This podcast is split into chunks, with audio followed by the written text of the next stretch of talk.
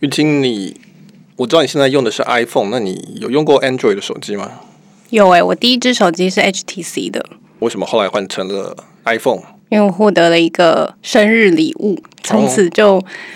没有再回去了。就被绑被苹果的生态系给绑住了，这样。没错，我就是那个被 locking 的人。那你呢？我其实第一台智慧型手机是那时候在美国是黑莓机，在律师事务所上班的时候，后来才换到了 iPhone。在美国其实那个时候 iPhone 其实是比 Android 可能还相对好买一点，在一开始的时候，然后就也基本上没有用过机会用过 Android 啦。但是我们身边家里蛮多人有时候会碰到 Android 的装置，不管是平板或是如果要进出中国的话，很多都是用那种 Android 的或是那种双卡机，所以我有时候也会帮忙处理一些 Android 手机的疑难杂症这样子。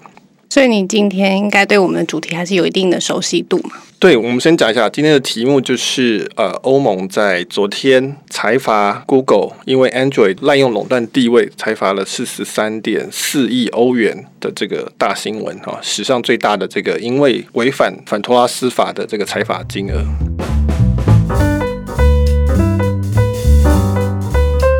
不过我们好像还是要自我介绍一下。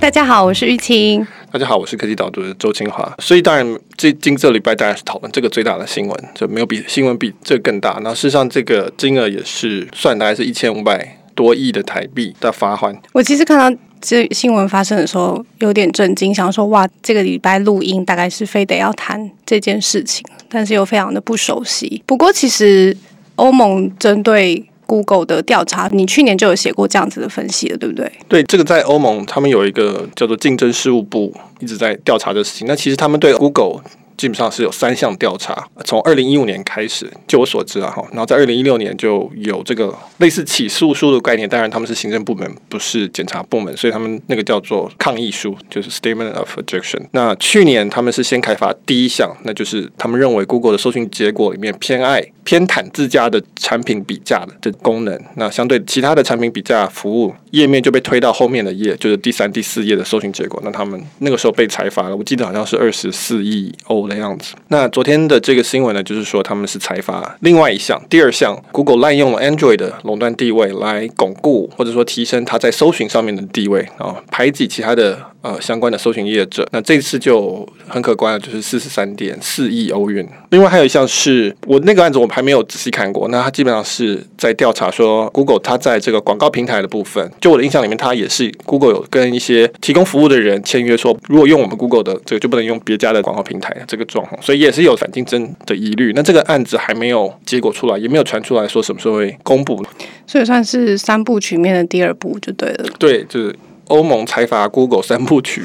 的第二部。我还是先讲一下这个案子本身，欧盟的主要的论点、啊，它它主要是就是认为 Google 呢利用 Android 系统上面的这个垄断的地位，来巩固它在搜寻上面的地位。那所以反托拉斯法里面这个是违法的。你可以有垄断，垄断本身并不是违法的，因为很多成功的企业都最后都会成为垄断，不管是因为有规模经济啊，不管是因为有网络效应啊，或是你就是产品就是做的比较好，所以垄断本身并不是问题，问题在于你滥用垄断地位去做一些不该做的事情，那这个才是。各国我们叫做竞争法，或者说反垄断法，或者反托拉斯法，它要打击的对象。所以欧盟在这里面就是认为说，Google 做了三件事情，我们大家可以讨论。是滥用他们在 Android 的垄断地位来扶持他们在搜寻的这个市场的地位。其实大部分我们在看到报道的时候，都是直接就从判决开始谈起的，所以其实大家并不是很熟悉，至少 Android 这个部分它是怎么起来的。所以我们要不要先从 Google 发展 Android 的故事开始谈起？好，那其实是要回到说，当年大概在二零零七年的时候，苹果推出了 iPhone。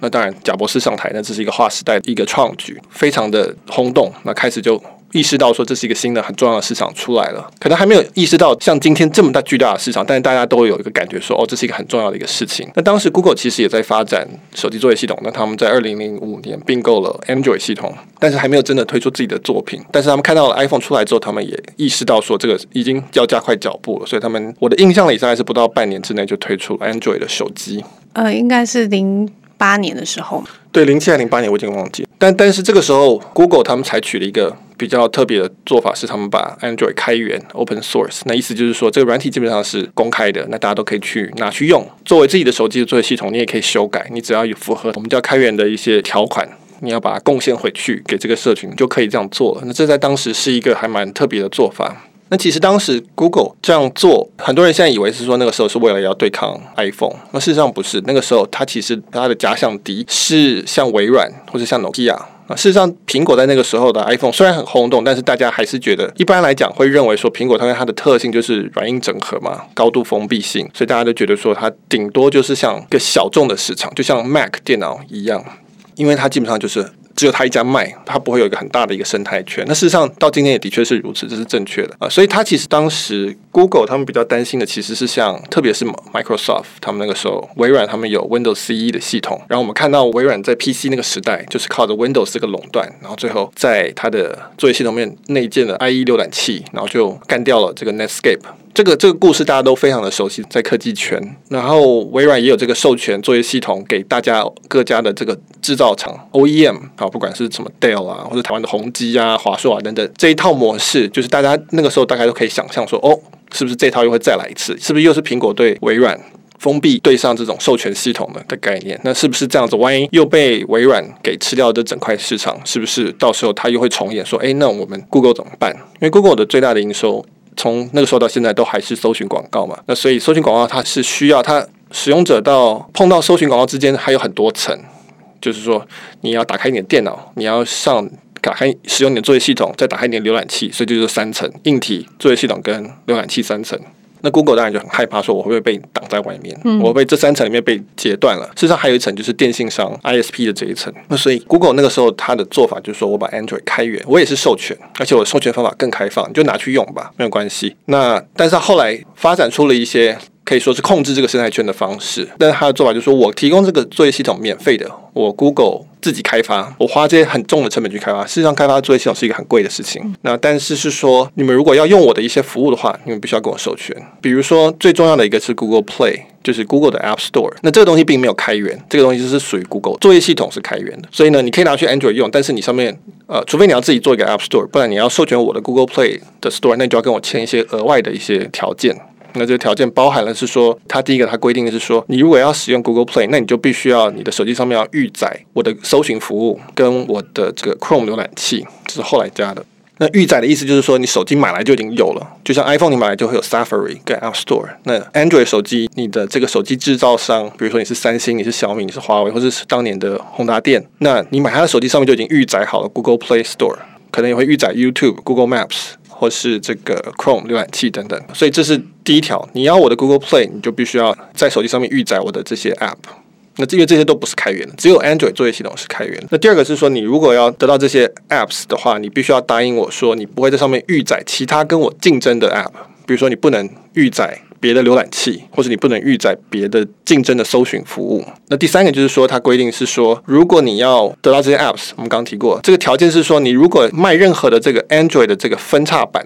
好，我们刚刚讲 Android 是开源的，那可是因此的意思就是说，别人都可以大随便修改，这种叫做分叉，就是 fork。它是说，手机制造商不能够卖有分叉版的 Android。如果这样的话，那我就不提供刚才那些资源，一支都不行。所以你卖一支也不行。所以如果我今天我是三星，我名下有十支 Android 手机，我有九支都是跟 Google 做这个授权。然后预载这些东西，但是我有一支是做我自己三星去调整的 Android，我加了一些东西在上面去。这个时候，Google 就说：“那你的九支的资源我都收回来，我后面都不支援了。”那这个对手机制造商是一个很大的一个问题，包括后续的更新啊，包括你的少了一个 App Store 嘛，然后用户基本上是不能够自行下载 Google Play 的，这个其实是一个很困难的事情。所以这几个手段。或是说控制的手段，导致到最后，Google 的 Android 系统，我们可以说它是市占率现在非常的高，在全球大概是七十 percent 到八十 percent。那 iPhone 就是维持一个很低的市占率，但是就是说上面基本上都预载了，除了中国以外啊，基本上都预载了 Google Play，然后都预载了 Google 的搜寻，所以你你那个所谓的手机上的搜寻栏。不管你是下拉或是什么，第一个跑出来都是 Google 搜寻。就是我们现在这样讲，看好像觉得 Google 是一个很邪恶的帝国，打压手机厂商，它控制了 Google Play。它其实不是打压这个手机厂商，手机厂商可能其实是很欢迎这件事情的，因为他们没有力气自己开作业系统，软体开发这个是非常困难的事情，在那那一段时间基本上是戏骨才会做的，其他国家几乎没有这个能力去做这个事情。那 Apple 是因为它有一直都有从 Mac 到 iPad 这个经验。事实上，iPhone 当初主打就是说它是一个完整的一个作业系统。那所以手机制造商，比如说宏达电，它其实很欢迎这件事情，就是因为这样我就可以卖手机了嘛。我把它组装起来，那作业系统变成一个组装零件而已，我把它拼起来我就可以卖。所以真的受伤害的不是，至少在一开始不是手机制造商，至少在欧盟的角度他来讲，他认为受伤害的是那些其他想要做搜寻的企业。其他想要做浏览器的企业，其他想要做作业系统的企业，那这些就没有机会了。我要修正一下，就是说我刚刚讲的的第二点其实是错，就是说欧盟是指出来是 Google 付给这些手机制造商一笔钱，然后让他们不要去预载竞争的。搜寻跟竞争的付钱做这件事，对对。第二点，他要求他，对他第二点，他其实是付钱，就是说我给你钱，那请你不要预载其他。他在第一点里面已经要求你预载我的了。那第二点是我再给你钱，你不要预载别人的。那但他的做法是说，你如果有一只手机预载别人，那我这整笔钱就收回来。嗯这笔钱是给这个产品线的。那所以对于竞争者来讲，他意思就是说我要跟。Google 对抗这整个补贴，比如说我今天是 Firefox 好了，我希望三星做一只手机，它去预载我 Firefox 浏览器，那也不可能，因为三星拿的是整个产品线的钱，那所以他不会因此而愿意去损失这个东西，所以 Firefox 就任何一家小企业都要必必须要跟整个 Google 的补贴去对抗，那这是一个很标准的补贴的做法，那在反托拉斯法里面，这就是一个违反竞争的一个状况。我记得我那时候拿到我 HTC 那只手机的时候，其实我自己那个时候其实是蛮困惑。包括我后来我的家人有人用三星的手机，我在帮他们看手机的时候，其实有时候都会觉得有些 App 其实是重复的，就是这些手机厂商其实是有自己的另外一套系统，它可能是要跟跟 Google 的 Play Store 是平行的，所以我使用上面其实是蛮痛苦的。然后因为你就是记得 Google 嘛，然后 Android 你也知道是 Google 开发的，所以你自然而然最后都还是会习惯用 Google 的。对，所以这个手法其实你如果回头看是一个很聪明的策略。其实你可以想成，它 Google 基本上就是用作业系统在行销它的搜寻。好，所以这这是一整套包在一起的东西。那因为 Google 就是从搜寻赚钱，从数据广告赚钱，所以就像我们做科技导读，我们的内容是付费，但是我们可能必须要提供一些不时要提供一些免费的内容去吸引他大家过来。那对 Google 来说，它就是说我要的最重要就是大家用我的搜寻，那我就是要打通使用我搜寻的这个渠道，不一定要由我控制。Apple 就是我全部我控制。那 Google 的意思是说，只要不要有任何人可以控制就好了。所以他就是说，那我做这个作业系统，然后是免费的。那就是刚提到作业系统这个开发其实是很昂贵。它其实是有规模效应的，你做越久，你就越会做，其他人要追就更难。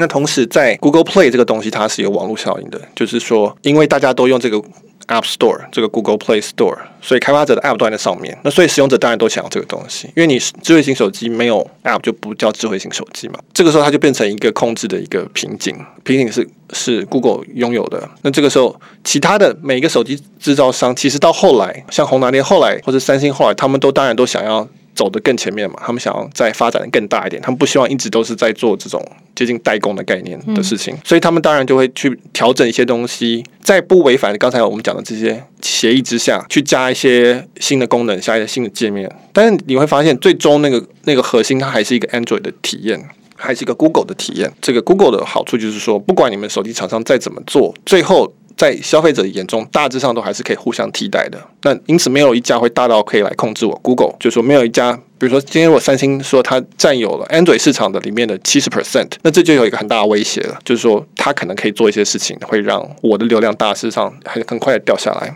我的成本会变得很高。那但是因为透过这个刚才这几个合约，它可以。去挡掉一些竞争的啊，最重要的竞争的就是浏览器跟搜寻服务，然后其次就是其他的作业系统，就是 fork 的 Android，那导致说手机厂商都不敢做分叉版的 Android 的作业系统，唯一做起来的。比较像做起来的就是亚马逊的 Kindle 的系列，就是 Kindle Fire 等等，那个基本上是 Android 的去调出来的。那但是因为亚马逊自己做，它也够大，它不不需要担心 Google 会不它继续授权，它可以做出它的 App Store，然后做出它的东西。那个那个是它可以，但其他的基本上没有一家可以能够舍弃 Google Play 这个东西，然后去自己开发一套系统，在这个阶段已经不行了。对，所以后来在选择手机的时候，通常都是以规格取胜，不然就是镜头，不然就是 CPU 核心这一类，但很少会去讨论到使用的软体等等。对，所以这个是苹果的优势，就是说它软硬整合，所以它的体验可以做到全部都在掌控之下，它可以做出很多新的东西、新的体验，然后是跟其他都不一样的。那 Android 的每一家基本上，你只能在作业系统以外的部分去想办法去做一些差异化。那如果你又是没有很多自己开发的硬体的话，连你的硬体都是在一个共用的供应链里面去买的话，比如说大家都是去组谁的 chips 啊，然后是 Qualcomm 的东西、ARM 的东西，然后什么大力光的镜头等等去组，那其实大家最后都大同小异，会差一些没有错。那三星当然差异化比较大，因为它有自己的面板，还有自己的记忆体。那三星有它自己的行销通路，所以它的行销做的，它 distribution 做的很好，那是它的差异化。小米可能还有它的社群，还有一个中国的市场，它有一些粉丝的上面的一些型号概念，那还有它的零售，那这是它的差异化。大家可以在这些东西做一些不同的改变，嗯，但是它的体验的差异化就没有像苹果这整套这么跟其他人都差这么的多。那这个是就是大家一方面要感谢 Google 提供免费的 Android，可以很快的起跑，至少不会被苹果一下子吃光。那另外一方面，当然同时到了今天就到了这个状况，就是说，那我们在没有软体，然后 App 也其实也不是在我们手上的时候，除了中国了哈的时候，那就一直都陷入一种很厮杀的状态，没有办法得到很高的利润。那苹果有很高的的利润，它市占不大，但它的利润是所有人的总和还更多的一个状况。这个案子最有趣的地方就是大家怎么看这个厮杀的问题，在欧盟这边看是竞争者完全都没有。任何机会，可是 Google 的 CEO 他的看法是不一样。他从另外一个角度，他从 Google 自己企业的角度来看，他认为这一切其实是很合理的作为。他他并没有遏制竞争者。对，那这个就是为什么我喜欢看判决，或是我以前为什么会在做诉讼。事实上，这件案子里面相关的合约我都处理过蛮多次的。哈，以前的工作的关系，每一个阶段的判决书你都你都看过。对，这我都看过。所以有趣的地方就在于说，永远都有两造双方的意见。嗯，所以欧盟的意见是说，哦，Google 你是在用。补贴，刚才讲付钱补贴，以及免费开发作业系统来补贴你的搜寻广告业务，那这个是违法的，因为你是在用 Android 的垄断地位在巩固你的的搜寻的市场。但是在 Google 的眼里，他就是说这个是我们的商业模式啊，我们的商业模式就是说我们用搜寻广告的钱来做这个免费东西给大家用，然后再带来流量，那就可以养活我们的搜寻广告。这是一套的，他他觉得这就是一整个东西，一包东西。那所以它包含 Gmail 啊，Google Map，它都是。要来做这些，对，你可以说这些东西都是为了，你可以想象这些东西都是为了巩固它的搜寻广告，因为大家有这些东西，他们才会用 Android，因为他们用 Android，他们就会用到预选的 Google 搜寻，或是用到 Chrome 的浏览器，那因此这样的话，Google 就会赚到钱。所以那个 CEO Sundar Pichai 在欧盟的宣判出来之后，他马上就发了一篇文章，那当然呢准备好了，就说这一整套就是我们在做的事情，这是我们的商业模式，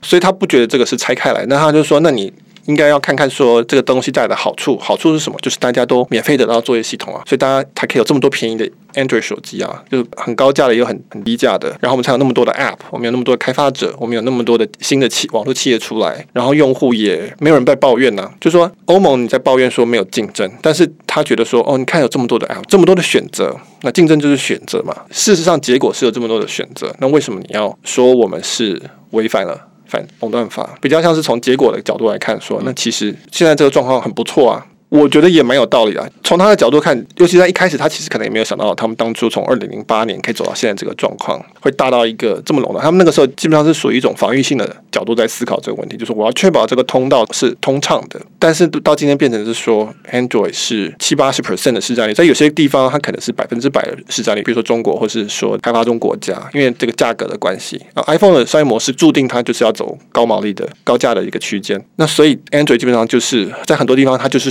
智慧型手机的代名词，没有人在思考 iPhone 的地方。因为我去印尼的话，开发者没有人在讨论苹果要怎么开发 App 要怎么开发，不在那个考虑之列里面。所以至少在一开始，它的这个策略，大家可能都会同意，这是一个，它就是一个策略嘛。所有的人都有获得好处。对对对，它就是一个策略。那只是走到今天变成垄断了之后，就反而这个策略就变得很有问题了。比如说我在文章里有提到，像 DuckDuckGo 也是一个搜寻服务，号称不追踪使用者。对，它是号称是一个保护隐私的一个搜寻服务，就是跟 Google 搜寻竞争。他们就在马上就说，我们为欧盟鼓掌，就是我们已经被打压了很久了，感谢终于有人帮我们讲话了。那像是浏览器也是有人出来讲说，终于有人 来帮我们主持正义的这样子啊，或是说做做作业系统的。从他们的角度来看，那他们当然很感谢欧盟出来伸张正义。那他们会觉得说，他们其实是被打压的很惨的。那但是在 Google 的角度来讲，他就说这些东西当初都不存在，是我跟苹果一起把这东西做出来。那现在你要来抱怨，那他们会觉得说无法接受。对啊。就忽然要被管的感觉。我觉得还有一个很有趣的地方，就是说这一次的判决罚 Google 的部分，其实跟上一次，其实跟上一次比价服务的判决，其实是两件不太一样的事情，对不对？对我其实觉得欧盟在这个 case 比较。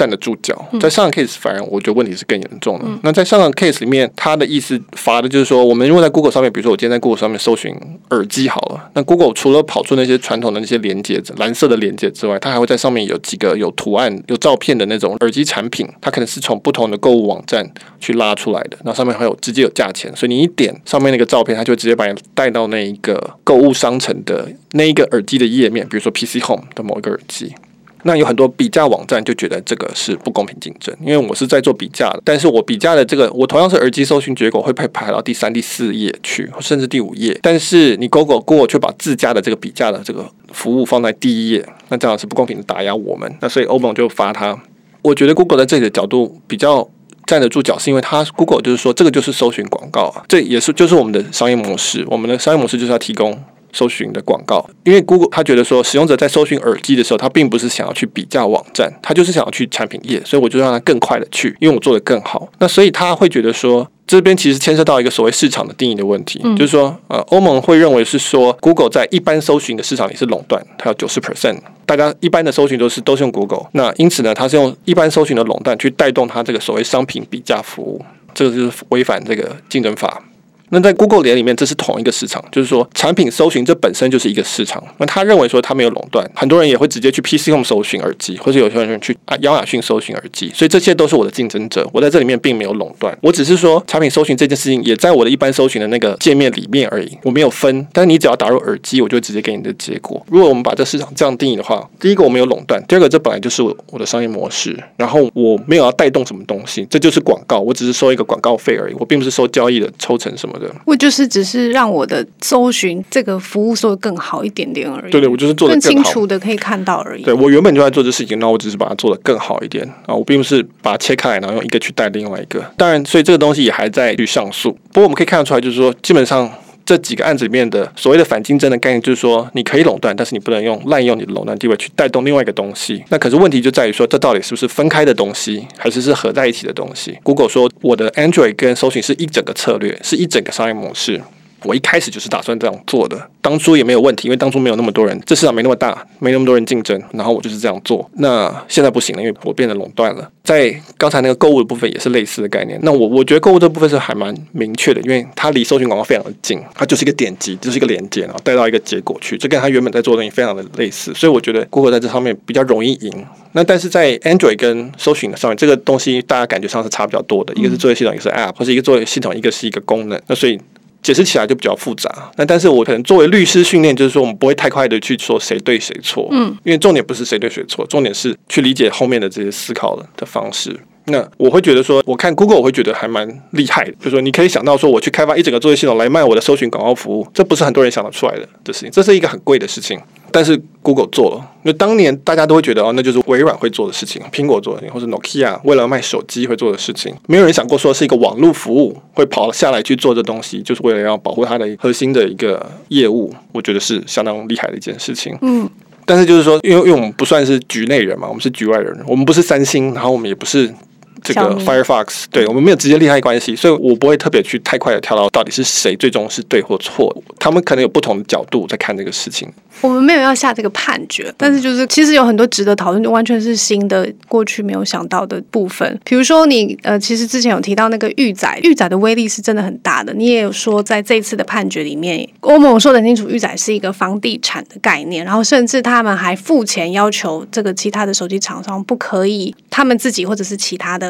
软体。对，Google 的 CEO 在他的这个文章里面就写说。你说我们没有容许竞争，但实际上这些浏览器啊，或是甚至搜寻服务，你只要在 App 里面下载就好了，你只要按一下键就好，这非常的容易，很多人都在下载 App。他说每一个手机平均有五十个 App。下载那怎么会说没有竞争呢？那但是这个反驳是我觉得是比较没有力的。事实上，我觉得 Sander 的这一整篇其实都不是非常直接在回答问题。嗯，那这个是特别明显的例子，因为欧盟其实在他判决书里面就写写的很清楚，他说我罚你是罚预载这件事情。换句话说，就是买来就已经有了，而且是在手机的第一屏，这是一个房地产，这是一个非常有价值的，这是一个店面的概念，这是一个店面的概念。大部分的人都不会换预载的服务。他不知道要去这个 App Store 里面去下载一个预载服务，然后再删掉你旧的服务。如果旧的服务可以删的话，或者是移到别的地方去，大部分人都不会这样做。因此，预载就是一个非常宝贵的一个资产。除此之外，你预载你就表示你会先拿到一堆资料，在他换之前，你就拿到一堆他的搜寻资料记录什么，所以你可以很快的做一些克制化的东西。那因此，他就会被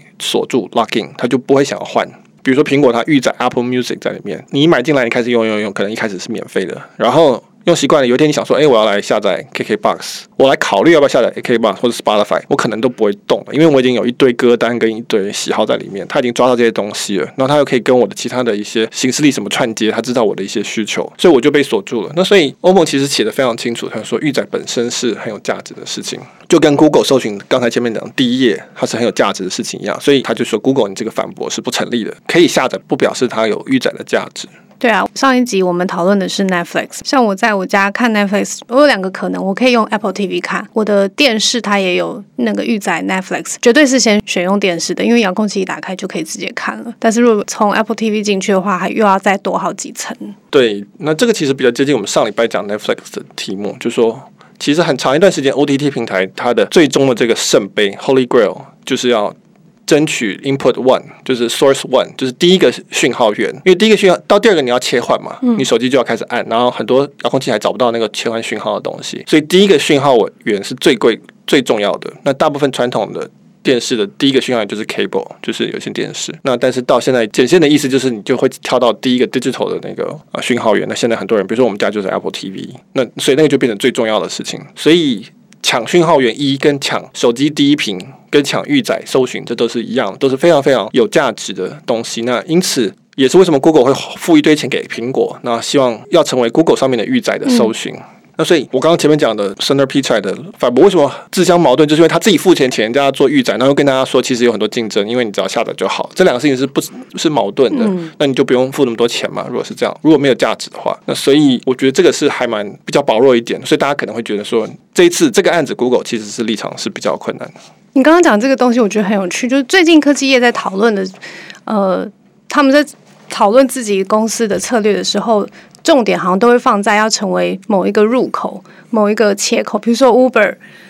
呃。就是要成为你如果想要叫车的时候第一个选择，Netflix 就是你看电视的第一个选择，Google 就是你搜寻的第一个选择。这个是现在的科技业思考自己公司策略的时候，其实是从使用者的这个切口的角度在思考，而不是说我的利润怎么计算，或者是我成本如何控制等等。对科技业在某方面来讲，这是还蛮传统的，就是 location，location，location。嗯嗯。那在中国就是会很强调流量或者流量分发，谁是第一个碰到流量的，谁可以分发流量，那谁就有一个掌握的。话语权这样子，那所以小米上市，它一整套估值很大一部分就是说，我的入口是最早的，你们那些 App 什么都在后面，我是直接卖装置，装置打开我是第一层。我们刚刚讲前面讲有浏览器、有作业系统、有硬体、有电信商嘛，所以电信商就像 AT&T 并购时代华纳一样，大家都在。谈这个 location 的问题，那所以会讲说我是不是在最前面，所以这个是科技业从某方面来讲是很传统的地方，但是这个就是很很很大的钱的一个游戏的 game，就大家比的这个东西，就是要有很多钱的人才能够去竞争去抢这个入口。对，这些就是这个这些科技巨头正在试图要做的事情。不过我们回到这个案子的本身的话，就是现在欧盟是给 Google 九十天判定他们要做出改变来嘛，否则就会提高罚款，对不对？对，现在呃，应该是说欧盟现在宣告这个罚款四十五点四十三点亿四三亿欧元。那这个是根据他们去计算说，Google 从二零一一年到现在，这所有的反竞争手段的这种不法获利。计算出的一个相当的呃赔偿金额，然后呢，Google 有九十天之内可以去遵循这个事情。那事实上，欧盟没有跟他讲说你要做什么，嗯，除了罚钱之外，他没有讲说你该怎么做，他只说你要自己想办法。然后他说你至少在九十天之内不能再做我上面列的这三点的事情。然后之后你再想说你要怎么样去符合我的这个规范。那所以 Google 自己要想办法。去年的那个案子，Google 现在也在提案中，然后。也是被 EU 就是欧盟打回票，所以这这个东西是要要协商的。也有人问那个欧盟的负责人，就那你会不会希望 Google 分拆业务，把 Android 分出去，变成一个独立公司，怎么的？那欧盟的负责人就说，这个 Google 自己决定，我们没有特别意见，就说看他们觉得怎么样比较好。那 CEO Sundar Pichai 有暗示说，将来我们就没办法免费提供 Android，我们可能要收钱。就不是开源的，这也可能是一个方法，因为对就没有授权的问题，就是说你就是大家就是互相付钱交易，就不是那种假开放、真开放的一个事情。那这也是一个可能性。那在这九十天之后，如果说他没有遵照这个事情去做的话，那欧盟可以再罚钱。欧盟他说他的罚金就是说最高可以罚到说 Google 的母公司叫 Alphabet 集团全公司全球一日营收的五 percent。为上限，那这其实是非常高的一个罚金。我看很多台湾新闻报道都说这个罚金没什么，就是他说什么四十三亿欧元，Google 十六天就赚回来了。以 Alphabet 集团的整公司的营收来看，但事实上罚金都是伤害的是利润，因为罚金不是罚营收嘛，营收不是你赚的钱，罚金是直接把你利润拿走。那所以四十三亿，我有看到人家讨论说四十三亿欧元相当于 Google 去年。的利润的毛利的大概十五 percent 左右，那这是很严重的事情。我看到的一个是说，是他们二零一七年净利的百分之四十。对，所以你如果毛利再算到净利，那就更低嘛。就是说，所以其实这是一个很高的，就是说，如果你是一个上市公司，你要对股东负责，这是一个很严重的一件事情。那为什么他会这样算呢？其实你你如果仔细想，会觉得算法很离谱。对啊，这明明是。Google 跟 Android，然后但是却是从 Alphabet 的角度来算。对对对，就是我 Google 的下面除了 Android 跟搜寻之外，我还有 YouTube，我还有 Maps，我还有什么一堆有的 Gmail 各式各样的业务。那为什么你罚不是罚我，也不是罚 Android，你是罚整个 Alphabet 集团，还包括很多奇奇怪怪什么 Nest 这些公司的总营收，也不是算利润的一天的五 percent。那主要是因为这是它的。后面的这个罚金，它其实是属于惩罚性的，它是在惩罚你没有遵循我的规定。我前面现在这个罚金是罚，是希望要回收你的我的经济上的损失，因为你用的坏的方法造成我们全体消费者的损失，那因此我要你赔钱。那这个其实就是要弥补我的损失，那这种是 economic 的一种 damage。但是后面这个九十天是你没有遵照我们法律的判决去做，那这个是 non-compliance，这是要惩罚你，就像是刑法一样，就是说这是更严重的。就是我们我们两个做事情，我违约，那我把你我违约赚到钱还给你就好了。但是我如果是违反政府规定我要做的事情，那这就是很严重。那我那政府的规定就是我要罚到你痛为止。嗯，所以他就要定一个很痛的，让你会觉得会痛的金额。所以意思就是说，你的公司规模越大，它金额就要越大。它跟你的实际上造成的损失没有什么太大关系。它唯一的要有关系的是，它会让你觉得你会害怕，或者是你的股东会反应。所以讲一个很奇怪的一个不相关的例子啦，就是说。我们以前在那念法律的时候，常常大家会讨论一个案子，就是一个麦当劳的案子。很久以前，在麦当劳有一个老太太去买了一杯热咖啡，然后在车上喝，然后。被烫到，被烫到，然后她就告了麦当劳，那结果麦当劳被罚，我记得是几百万美金嘛。那那个是一个很轰动的案子，大家就觉得说，哇，那个老妇人怎么赚到那么多钱，就是不公平，就是她这意外之财横财，然后是不是大家都应该要去告麦当劳？那实际上并不是因为这样子算出来，并他那个损失并没有多少钱，他事实上那个就是烫伤嘛，你去医院缝个几针，了不起一千块钱的事情，为什么会罚那么多钱呢？就是因为其实，在那之前，麦当劳已经。被抱怨过很多次，他们的那个杯子是不保温，然后他们的温度太高，好像七八十度的温度，然后大家就一直反映说这东西很危险，它的盖子又不是盖得很好，就是很容易松开来，所以很多人就一直去反映这事情，然后政府也一直跟他讲说你要去修改你这个杯子的设计跟你的温度的设计。那我记得印象也是三十几次六十几次，这个 complaint 都出来了。那结果他麦当劳不是跟人家和解，就是当做没这回事，因为他改这个系统花非常多钱，但是他和解其实就是几千块钱的事情而已。没有动力去做，没有动力去做，所以呢，陪审团就说：“那我们这个这个时候，我们就要惩罚你。怎么样惩罚你会痛？那当然就是说，我就算你麦当劳那个时候全部的门市当年的某一天的所有咖啡店的营收，所有咖啡的营收，那就是几百万美金。那所以这个就给他钱。那所以这个时候在考量的，并不是说被告是不是赚到了钱，意外之财。他们不是在想被告，他他的确是。”去中乐透了，没有错。但是这个时候，其实在想的是，原要如何让呃，不是被害人，对不起，被害人，而是要如果想着说，如何让这个被告会愿意改过。嗯，那你就是要沟通，因为你是一个企业，所以他就是罚一个这么大的钱。那概念上是类似，就是说，这个惩罚金额为什么会很高？是因为不然这样的话，这么大的企业它不会动。那所以在这个里面是，可能大家会好奇说，为什么要罚用这个？我还是觉得数字这个逻辑上有一点怪啦，但是但是概念上面是这样子，是很痛啦，可以可以感受到应该要很痛，对，是很痛。就是说，Alphabet 会不会说，那我干脆 Google 独立上市好了，我不要来，那可能也有这些手法可以去做，但是概念上是如此，就说哦，不然这样的话，为什么那个他就他就付这个钱就好了？那对他来讲，他其实也不需要再动他的呃他的策略。嗯，好，Google 有九十天，看看可不可以有什么很有创意的做法出来。哦，Google 说他要上诉，那所以光上诉就要弄了几年，他也不用这九十天，他还不用碰这九十天，所以可能这还要拖一阵子。我们今天已经试图的要把这个案子，因为我们都还蛮呃喜喜欢这个从不同的角度来看一件事情的。那我们虽然这个案子谈起来有点硬，而且也非常的陌生，那希望大家今天听的喜欢。然后，那就是今天的文章。呃，Michael 写的这篇分析也有在我们三篇四月里面，欢迎就是参加我们三篇四月的活动。然后就是，如果你们喜欢音频的话，就是当然还是欢迎你们在 SoundCloud 或是在 Apple 的 Podcast App，或者如果你是 Android 然后想要在汽车上收听的话，现在是建议用叫做 Castbox。对，我们有增加那个我们 Castbox 的 link。那欢迎大家在上面给个赞，或是留言说你们喜欢或是不喜欢。嗯，好，那今天就到这边，谢谢大家。好，拜拜。